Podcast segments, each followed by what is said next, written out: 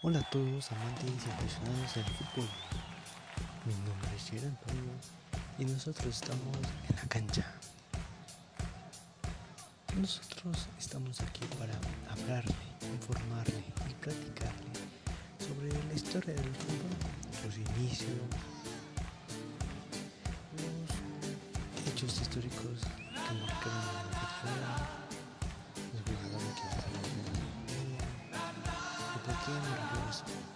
Simplemente porque son jugadores que juegan muy bien, juegan muy bien, tienen mucha asistencia, este También les hablaremos sobre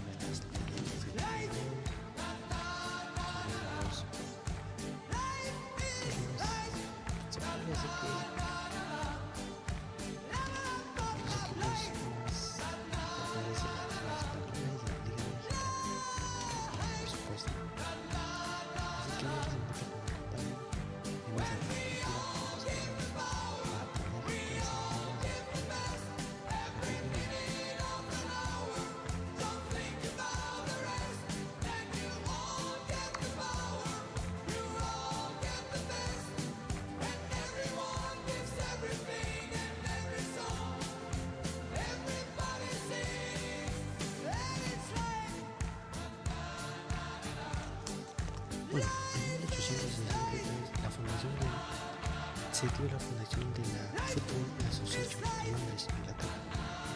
En el pasado había reglas de naciones países constructores. Este era único problema. Con sus orígenes en el fútbol, sea, fútbol multitudinario, un deporte a menudo violento que se jugaba los días de frío en las ciudades la que se adoptó una filosofía de todo valor la de Pronto surgieron las diferencias entre la cantidad de artimañas, patadas y de juego sucio que en el. Desde principios del siglo XIX, los partidos se disputaban inicialmente en los campos patio y de recreo claustros en las escuelas privadas en Inglaterra. Frustrados, los estudiantes de Cambridge trataron de unificar el reglamento de la segunda la década de 1840 y estas reglas fueron aceptadas en su mayoría en una ventanosa mañana de otoño del 26 de octubre de 1863 en la taberna londinense de Remason entre pintas, vasos de whisky, variedades y trozos de tarta 12 clubes y escuelas de la zona de Londres se reunieron con la intención de sellar un código normativo para. Una de las escuelas llamadas se negó a aceptar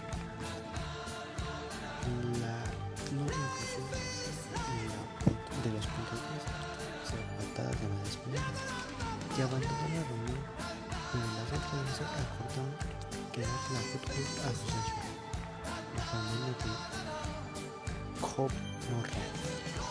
Se redactaron 14 reglas para un deporte que sin incidencia o sea, en este tema plantea un pequeño molde a los orígenes ingleses para convertirse en una actividad con practicantes y con más espectadores de lo que el deporte.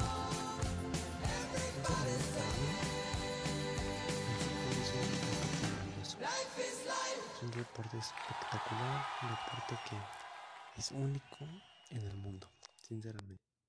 O sea, todos los deportes son muy buenos, pero sinceramente el fútbol es, es uno de los deportes que más me gustan. Ahora, en 1872 se dio el primer encuentro internacional, el primer encuentro entre dos naciones que sería Escocia contra Inglaterra, que al final de cuentas quedaron 0-0 en el marcador, ¿no? Pero fue el primer encuentro internacional. Fue el 30 de noviembre, que es el día de San Andrés, en una cancha de cricket empapada por la lluvia. Escocia recibió a Inglaterra en el primer partido de fútbol entre dos países. Un año antes, a la fundación de la Asociación Escocesa de Fútbol, el Kings Park representó a Escocia y vistió en el siguiente: camiseta azul, tenis de fútbol, que no son los mismos que ahorita, eran muy diferentes. Short blanco corto y medias rayas blanquiazules, mientras que Inglaterra vistió con una camiseta, pantalón corto, medias blancas, según los colores de la escuela pública que los representaba. Ambas selecciones se emplearon lo que hoy se podría considerarse más bien como formaciones ofensivas. Escocia salió a jugar a la cancha con un 2-6 e Inglaterra con 1-1-8. Pero por entonces el juego conservaba muchas de las características de patadón y a correr del mod fútbol y al menos en lo táctico quizás recordaba más el rugby de nuestros días que el fútbol. Para los que no saben qué es el rugby, les daré una, una pequeña idea. El rugby es como el... se parece mucho al fútbol, pero no, es el fútbol, sino que el fútbol se caracteriza por el, por el hecho de que siempre los jugadores están con el pie jugando, o sea, se juegan con los pies. En cambio, el rugby se juega con las manos, como si lo fueras abrazando y tienes que correr de un lado para el otro, para anotar, hacer anotación. Es muy diferente, pero es muy agresivo el, el rugby, ya que no lleva mucha protección ahí. En verdad, no lleva casi protección, pero es muy parecido al fútbol.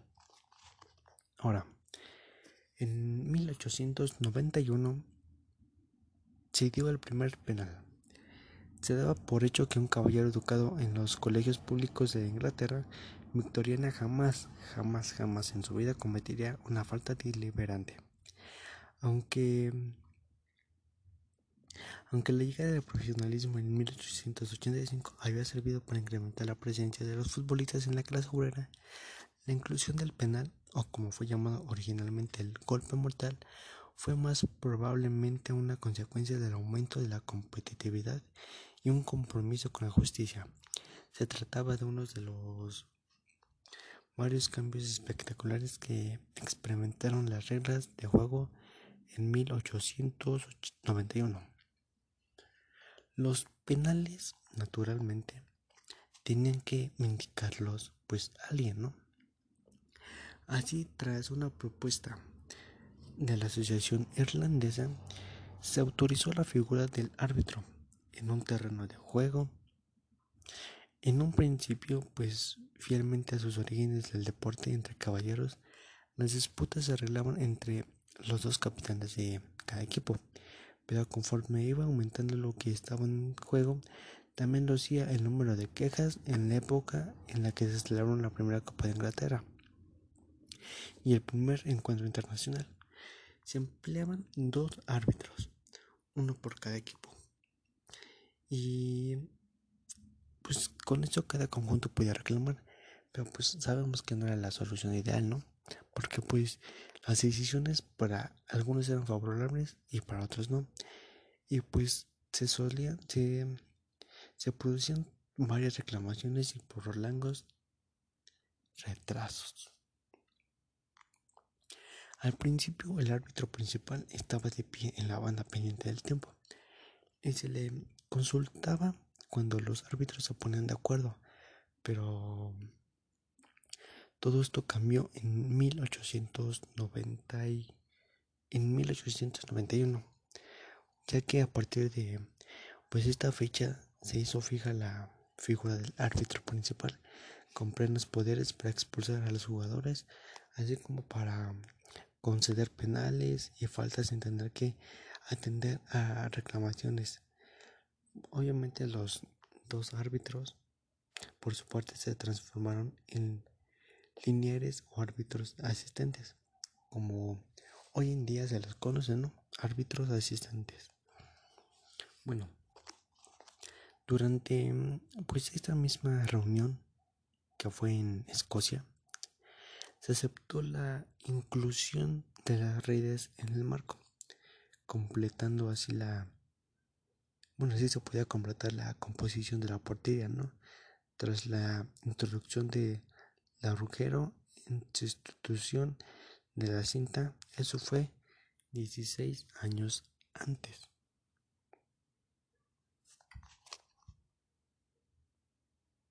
Ahora, les voy a hablar sobre los, pues, los recuerdos o, o hechos o antecedentes históricos en el fútbol. Uno de ellos fue en el Mundial de Brasil en el 2014. No sé si se acuerdan que se enfrentaron Brasil contra Alemania. Para mí ese fue uno de los, pues, un momento histórico para el fútbol. Alemania le ganó a Brasil 7 a 1 en el Mundial, en su propia casa. Brasil perdió enfrente a Alemania. Obviamente, pues Brasil no, no estaba nada bien porque no tenía en el campo a Neymar porque se había lesionado la espalda y a Thiago Silva por lo que ellos eran jugadores fundamentales en la cancha para Brasil. Sin embargo, Alemania no se compadeció de Brasil y le metió siete goles a Alemania, a Brasil, perdón. Fue un momento muy histórico para, para la historia del fútbol, la verdad. Nadie, nadie se lo creía lo que estaba pasando. Muchos aficionados brasileños llorando niños llorando. Todos perdieron esa ilusión de ver a Brasil campeón. Otro momento histórico también fue cuando el Real Madrid consiguió las tres Champions consecutivas. En ese tiempo su director técnico era Zidane. Bueno, es Zidane, ¿no? Pero el Real Madrid en ese tiempo tenía un equipazo. Consiguió tres Champions consecutivas. Todos sabemos que pues la última Champions fue la, el fin de una historia. La despedida de Cristiano Ronaldo al Real Madrid fue un momento muy triste para los para los merengues. Realmente Cristiano Ronaldo se debía de quedar ahí en el Real Madrid.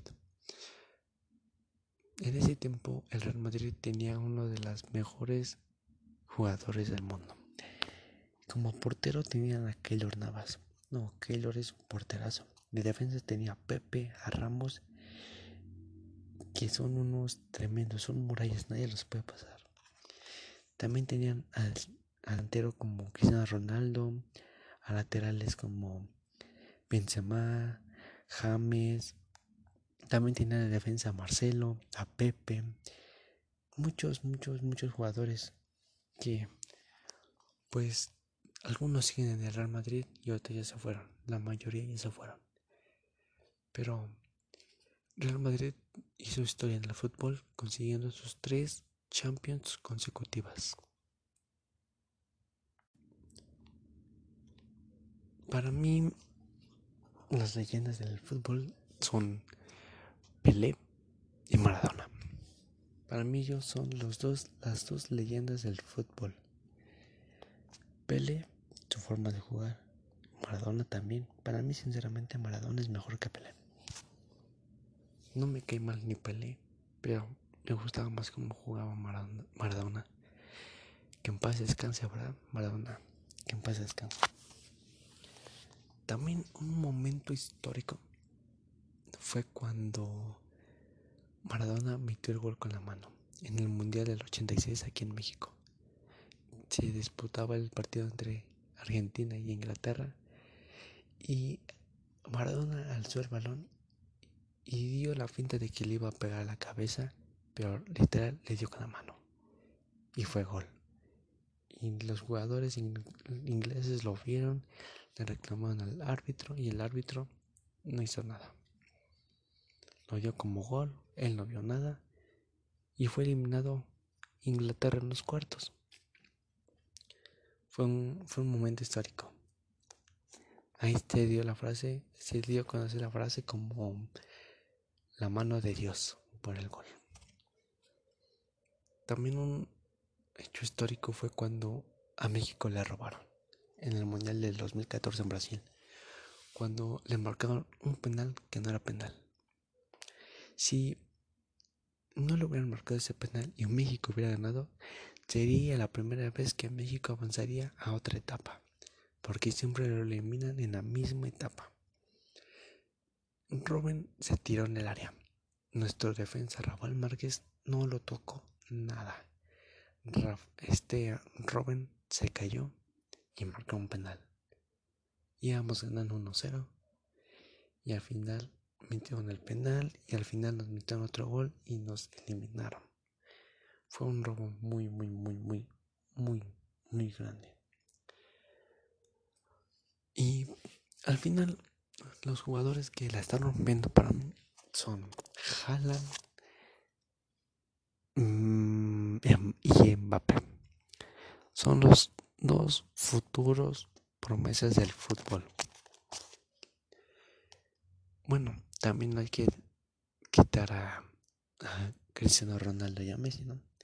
Cristiano Ronaldo por su altura, como su forma de pegarle, cómo salta, cómo salta para ganarle el balón en los aires a los contrarios. Y Messi, cómo se burla, cómo se lleva a cualquier, a cualquier persona.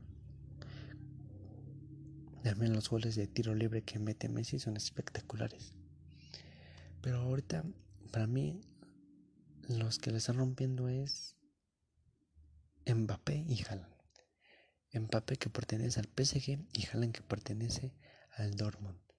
Para mí ellos son las, la sensación en este momento.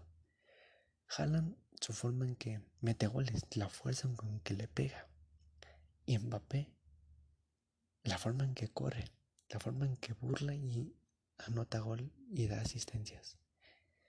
Sinceramente, este, me gustaría ver a Haaland en el Barcelona y Mbappé en el Real Madrid.